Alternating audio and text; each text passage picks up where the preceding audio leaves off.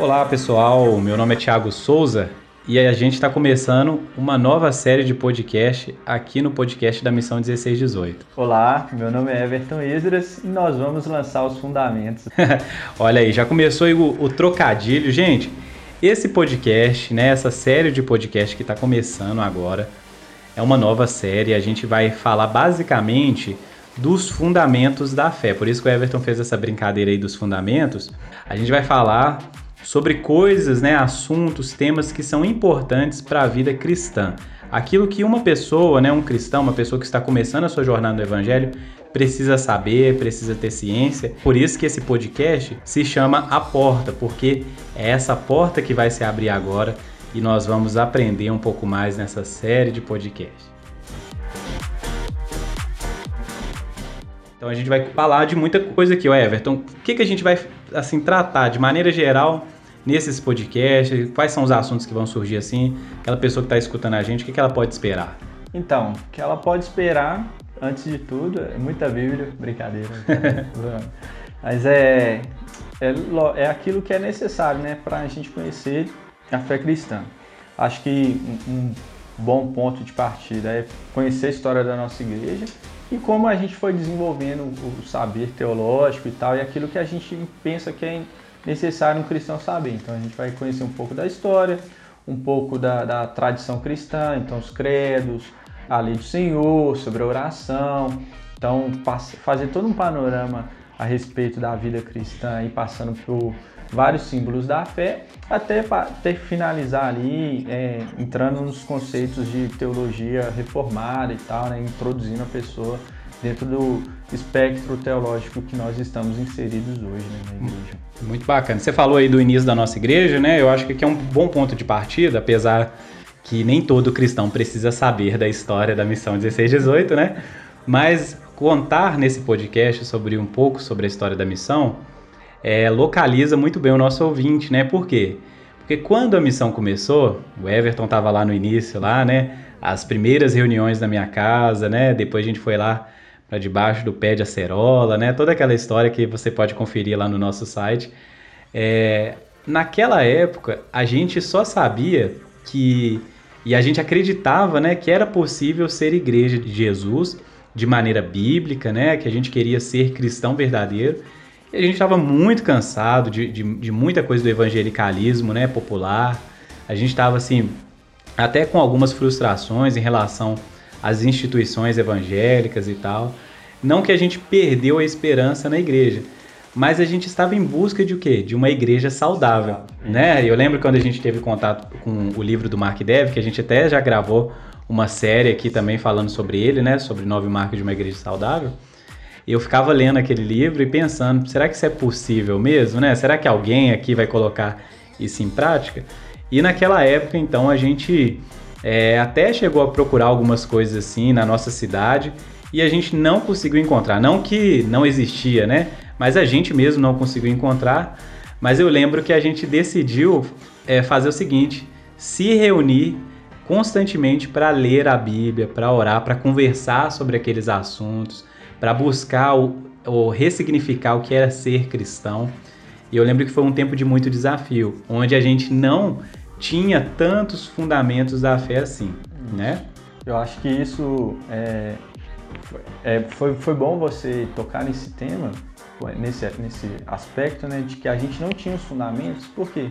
Porque a gente queria realmente viver algo genuíno, algo autêntico, mas correndo o risco de é, cometer erros que nós mesmos condenávamos em outros, né? Porque ah, na, no afã de viver uma igreja autêntica, diferente do, do, de toda a experiência que a gente vivenciou até aquele momento, a gente foi renegando muita coisa que depois, quando a gente foi rever os fundamentos da fé cristã, a gente percebeu que não, calma aí, as coisas não são bem assim, né? Tem que ter um equilíbrio, né? Um, um discernimento. Eu lembro muito, Everton, que eu sabia o que eu não queria. Né? Mas eu não sabia o que, que eu queria. Isso. Então, a gente só sabia que a gente não queria reproduzir aqueles modelos de igreja, por exemplo, abusivos, né? É, que usava a Bíblia só para é, argumentar em favor das próprias causas, né? Isso. A gente não queria ser é, aqu aquelas igrejas que a gente assim repudiava. ou seja, a gente sabia o que não queria, mas a gente também não tinha muitas referências de igrejas saudáveis, o que, que realmente, quem está quem tá fazendo certo, né? Alguém está fazendo certo, então a gente meio que, que, que tava nessa posição, né?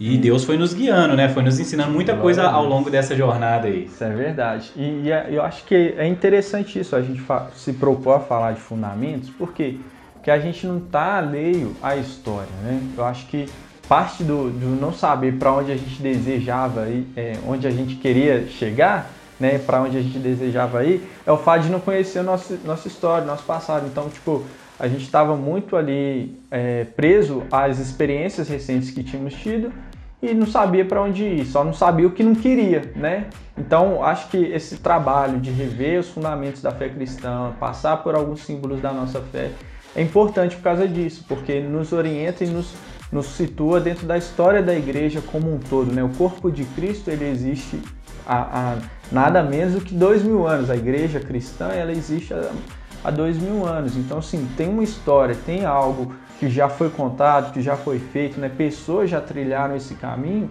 então a gente pode aprender com eles. Então acho que a nossa proposta é mais isso, né? De mostrar o, caminho para as pessoas que estão se introduzindo na, né, nessa jornada com a gente. É como se a gente fosse falar de pessoas que há mais tempo, há, há muito tempo atrás, já passaram por essa porta, né? Isso. E às vezes a gente está tentando fazer uma nova fechadura, uma nova maçaneta, mas já está lá, né? Então como que os cristãos no passado viveram, o que eles compreenderam, o que foram os fundamentos para ele. Eu lembro que quando eu estudava, por exemplo, a história da igreja, eu, eu vi ali, li Atos dos Apóstolos, né? Acabou o Apocalipse. E aí eu vi um salto, né? Daquela época até a, a, a situação que eu tava, né? E eu venho, eu venho do contexto de igreja neopentecostal, né? E, e, parece assim que o Espírito Santo ele só, ele só chegou aqui na Terra há uns 100 anos atrás, né? Ele, ele apareceu ali no, no Atos dos Apóstolos, depois ele sumiu, e foi dar uma Azusa, né? e voltou na Rua Azusa, né? Os irmãos vão, vão perdoar ele. Mas é, é, era essa a ideia que eu tinha, de que, que a igreja estava morta, né? Que não existiam verdadeiros cristãos, ou que se existissem eram bem poucos e tal. E aí a gente começou a. E aí que muda, né? Porque quando você só participa de uma igreja, tipo assim, você é só um, um tá ali, faz alguma coisa ou outra e tal, a sua experiência com o evangelho ela ainda é muito, muito rasa, né? Mas quando você começa a se envolver de fato, desejar é, ser participante da história da igreja, não só da igreja local, mas da igreja geral, né? Da igreja invisível, aquela igreja que Jesus está edificando há todos esses dois mil anos, quando você começa a se ver como um participante, um coparticipante da obra do Espírito Santo, aí as coisas começam a mudar, né? Porque aí você vai ter que começar a entender mais sobre certos assuntos. É, você vai começar a pensar, por exemplo, em discipular novos cristãos, porque quando você participa de uma estrutura, tem um pastor lá, tem um líder de jovens e tal. E aí, se chega alguém e converte, deixa o pastor lá, o líder, desenvolver. E você vai só fazer o que você gosta. Às vezes você toca, às vezes você só prega, às vezes você só faz um, um evangelismo ali. Mas a gente teve que começar a pensar nisso, né? É, quando chegaram novas pessoas na igreja, né? A gente teve que começar a pensar, falar assim, não, como que eu vou cuidar dessa pessoa, né? Como que, o que, que essa pessoa precisa saber para se tornar um cristão verdadeiro e não reproduzir aqueles mesmos erros que a gente é, reproduziu lá atrás, que a gente cometeu lá atrás, né? Isso. E, e isso é importante porque tocou nesse, nesse ponto e o fato de conhecer a história da igreja, né, o corpo de Cristo, nos faz compreender a função da igreja local, né? Que até então a gente não, não tinha isso claro, né? Ok, a gente quer se reunir como igreja, quer ser autêntico, quer ser cristãos genuínos, quer, queremos nos apegar ao Evangelho, mas até mesmo a nossa compreensão do Evangelho, ela era defeituosa, né? faltava algumas coisas. Então, é, é, muito interessante, por exemplo, quando a gente começou a ter contato com materiais como a Nove Marcas, mas também a Trelice Videira, né? porque a gente entendeu por que, que então os cristãos ao longo do tempo se, optaram por se organizar né? no, no meio de uma estrutura. É, por, por, por, isso aí que você está falando aí, ó, é aquela questão, né? Ah, eu quero ser igreja, mas eu não quero ser igreja instituição, né? É. Então a gente quer ser orgânico, não, esse negócio de liderança é coisa do diabo, né? É pra oprimir o povo e tal. Aí até que você tá plantando uma igreja, né? e aí você precisa pagar o aluguel, né? Ou seja, Aí você tem que ter o horário do culto, que horas vai ser. Não pode ser orgânico, tem que definir, né? Tem que institucionalizar, né? É, vai, tem que pagar as contas, como é que vai ser feita a contribuição, entendeu? Então, a gente começou a entender realmente, e a gente vai abordar isso né, nos podcasts a seguir, sim. sobre esse conceito né, de que a igreja é ao mesmo tempo treliça, né? Porque é uma estrutura também, né? É um, é um sistema organizado, mas a igreja é a videira, né? Ou seja, é esse organismo vivo que Deus plantou aqui na terra e que tem crescido, né? Então, uma coisa precisa da outra, né? A videira que cresce, ela precisa crescer é, é, e, uma, e ter uma estrutura para que possa sustentar. Então, aí a gente vai, quando a gente for falar disso, a gente vai falar de sistemas, né, de teologias, de ramificações aí da, da, da, da, fé, cristã. da fé cristã, exatamente. É muito interessante também porque a gente vai falar, por exemplo, do, do que é o evangelho, né? Que, é, que às vezes a gente senta com uma pessoa para conversar e eu costumo fazer isso de vez em quando, né? Na, na própria entrevista pastoral de novos membros aqui, uhum. Eu sento com a pessoa, vou perguntando ali uma coisa ou outra e de repente eu vou perguntar a ela, né? O que, que é o Evangelho? E aí a gente espera uma resposta que seja a resposta adequada ao, ao ensino das escrituras, né? Uhum. Então a gente está também trabalhando para que as pessoas possam ter uma compreensão do Evangelho segundo as escrituras, não segundo o quê? A, as próprias experiências ou um evangelho construído por, pelo ego ou pela cultura, né? É. Isso é muito importante. E, e, isso é interessante porque, assim, muitas pessoas, né? Eu, eu acho que a gente passou por isso também. A gente tinha uma compreensão do que era o evangelho, mas não, não conseguia é, verbalizar ela, sistematizar de modo que fosse compreensível para as pessoas, né? Uhum. Então esse processo de de rever os fundamentos, nos ajuda nisso. Hoje eu consigo é, resumir o evangelho em uma frase, mas antigamente, talvez se me perguntassem o que é o evangelho, eu levaria ali uns dois, três minutos. Pra... Ou então você só ia falar, Jesus salva. É, né? é, é, uma, boa, é uma explicação, talvez, talvez não seja a que. É, não seja melhor ali, né? Jesus é mais do que, o evangelho é mais do que só Jesus salva. Como que ele salva? Por que, que ele que salva? Que ele e salva, salva de quê? Isso. é, é, é, aquela ideia, né? A gente quer viver o evangelho puro e simples, mas o evangelho não é simples nas suas implicações, ele é complexo. Então, é, é, é interessante pensar nesse, nesse aspecto, né? Jesus salva é, é o evangelho, mas não é todo o evangelho. A gente precisa compreender outros aspectos dele, né? Então, pensar nos fundamentos da fé, por que, que as coisas foram acontecendo do modo que aconteceram e como a gente chegou ao modelo de igreja que a gente tem hoje é fundamental aí para o crescimento do cristão, porque afinal de contas a gente se reúne para glorificar a Deus e edificar a igreja, e edificar a igreja é formar cristãos, né? Levá-los a amadurecimento aí.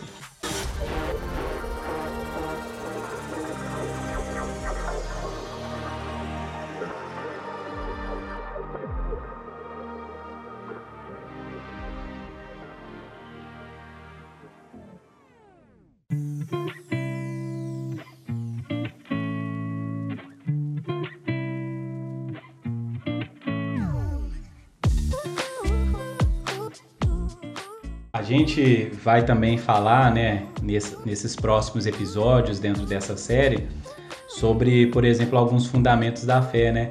No início do podcast, o Everton comentou, por exemplo, a respeito do credo, né? E, e, e, da oração, da lei do Senhor. E a gente vê que são temas assim bastante é complicados, né, para uma pessoa que está tendo um primeiro contato, né? Por exemplo, essa ideia de credo, né? A ideia só de, dos católicos romanos, não. E, e, aí quando a gente vai falar que não, nós somos católicos também, né? E aí cria aquela confusão, né? Por exemplo, a lei do Senhor, mas a lei não foi abolida. É, como, como assim? Como assim? A lei não, não, não, não, não passou? Vocês são vocês vão seguir a lei, né? A 613 os 613 mandamentos, mandamentos, como é que vocês vão fazer isso aí?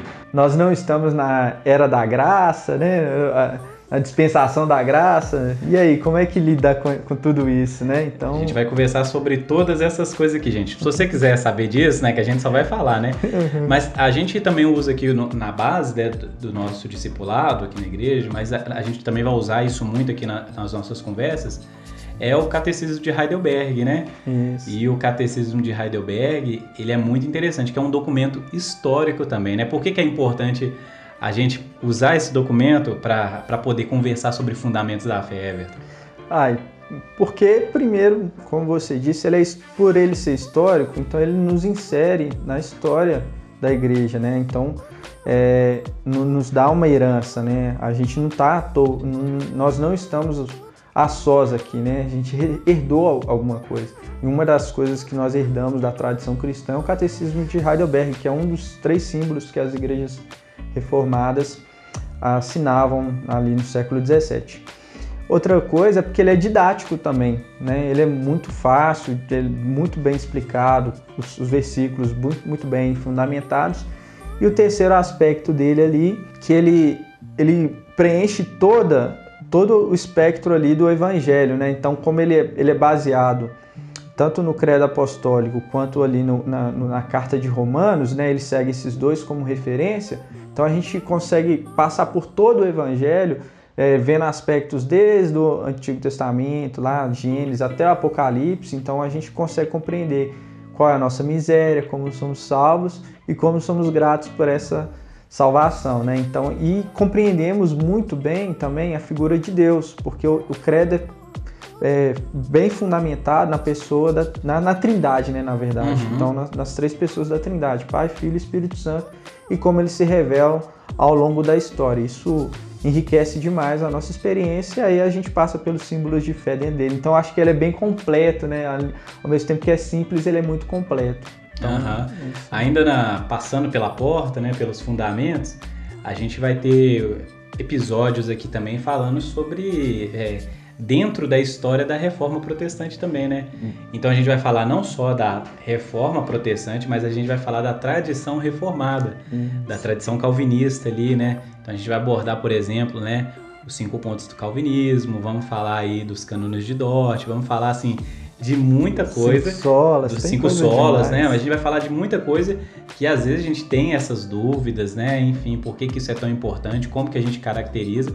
E lembrando, né? A gente está falando de fundamentos da fé, mas dentro de uma perspectiva teológica. A perspectiva teológica é reformada, né? Isso. Então a gente vai falar é, sobre ênfases que os reformadores, né? E, e, e essa tradição reformada, ela bateu ali, né? Ela martelou aqueles pontos centrais ali. E a gente, como uma igreja reformada, a gente vai dar uma ênfase própria para isso. Não é que é a única ênfase que existe, a única ênfase evangélica, mas a gente vai ir por esse caminho aí. Então a gente vai falar um pouco sobre a história de, de Lutero, de Calvino, Zwinglio, né? Dos reformadores. Qual é o reformador que você mais gosta, Everton? Cara, talvez eu vou frustrar algumas pessoas aqui, mas não, não é nem Calvino, nem Zwinglio, nem Lutero mas uma figura que eu me identifico bastante com ele, que é Martin Busser. Ele não tem tanta visibilidade assim na história, mas é um cara que teve contato com Lutero, teve contato com Calvino e uh, influenciou muito os dois, né? principalmente Calvino. Ele, é, a história conta que depois que Calvino se encontrou com, com Martin Busser e ali eles fizeram algumas palestras juntos, isso modificou bastante a perspectiva que Calvino tinha a respeito da fé cristã. Então, essa figura de um cara que consegue andar em vários ambientes me agrada, me agrada demais, né? A gente recentemente até estava conversando sobre isso, né? Sobre pessoas que conseguem dialogar com vários espectros teológicos. Eu acho que isso é interessante também, né? Uh, e eu gosto disso, gosto de estar tá, tá vendo o que está acontecendo, o que, que o, cada, cada teólogo ali, um pentecostal está falando sobre determinado assunto, um, um, reformado, um batista, né, que diferente de um presbiteriano. Então uhum. é muito bom a gente e acho que Martin Busser é esse essa figura para mim assim, né, que o cara que sabe conversar com vários vários espectros. Muito interessante. Gente, é, então vocês perceberam aí que a gente vai conversar sobre muita coisa, tem muita coisa pra gente, a gente falar é, esse, essa série de podcast mesmo, ela vai ser assim, mais descontraída. A gente vai é, suscitar aqui vários temas, né? E a gente vai falar sobre fundamentos da fé, né? Sobre muita coisa, sobre ceia, sobre batismo, sobre as controvérsias também. A gente vai falar sobre muita coisa mesmo, sobre os fundamentos da fé, né?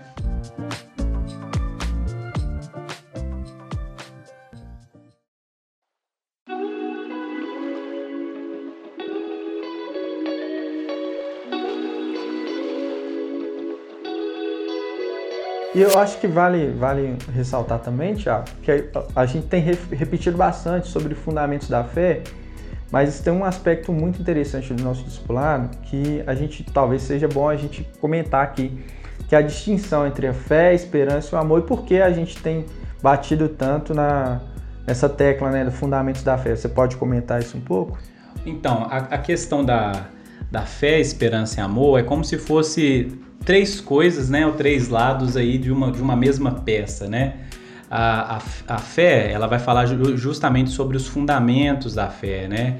A esperança, a gente vai, por exemplo, a gente, se a gente fosse abordar os aspectos da esperança aqui, a gente ia ter um olhar mais escatológico, né, para os assuntos bíblicos, ah, para uma análise da cultura, da igreja. Então a, a expectativa, gente... né, que a gente tem também de formação do, do, cristão como imagem de Cristo, né? Exatamente. Então a gente, ia, exatamente, a gente ia ter esse olhar mais para as coisas para o final, para aquele momento, né, que a gente aguarda e tem esperança em que Deus irá de fato renovar todas as coisas em Cristo Jesus, irá transformar todas as coisas inclusive até nós, nós mesmos, nosso próprio corpo. Então, a esperança ela, é como se ela falasse de coisas que estão para ali para frente, né? A gente está olhando para frente, né? A fé não é que ela está olhando para trás, mas ela também está olhando para trás. Por quê? Porque a gente vive olhando para trás para aquele evento histórico que acontece, que é o quê?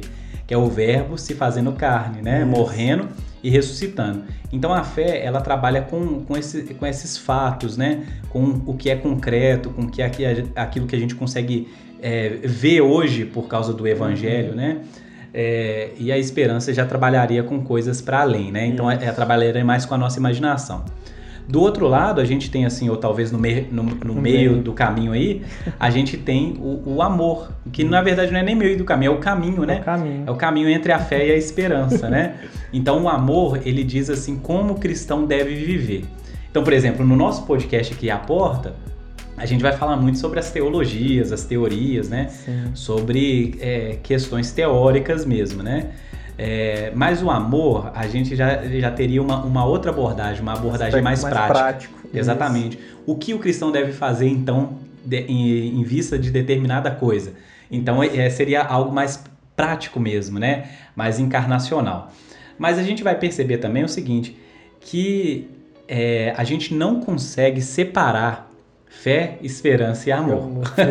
elas elas estão interagindo, né? É, eu, eu gosto de, de, pensar, sempre quando eu vou abordar isso no discipulado com o pessoal, sobre três pontos, né? Ortodoxia, ortopatia e ortopraxia. Então, eu, eu, quando abordo sobre esses três temas, eu, eu, gosto de pensar na integralidade do ser humano. Uhum. E o interessante é isso, que todos os três estão muito relacionados, porque a fé alimenta a esperança e o amor. E assim também cada um o amor vai aperfeiçoa a fé a, e, né a, e, e a e, esperança aquece a fé aquece, aquece o amor então é, é muito interessante essa dinâmica né da, da, do, do, ser humano e como esses três temas se relacionam. E, e o evangelho é dinâmico, né?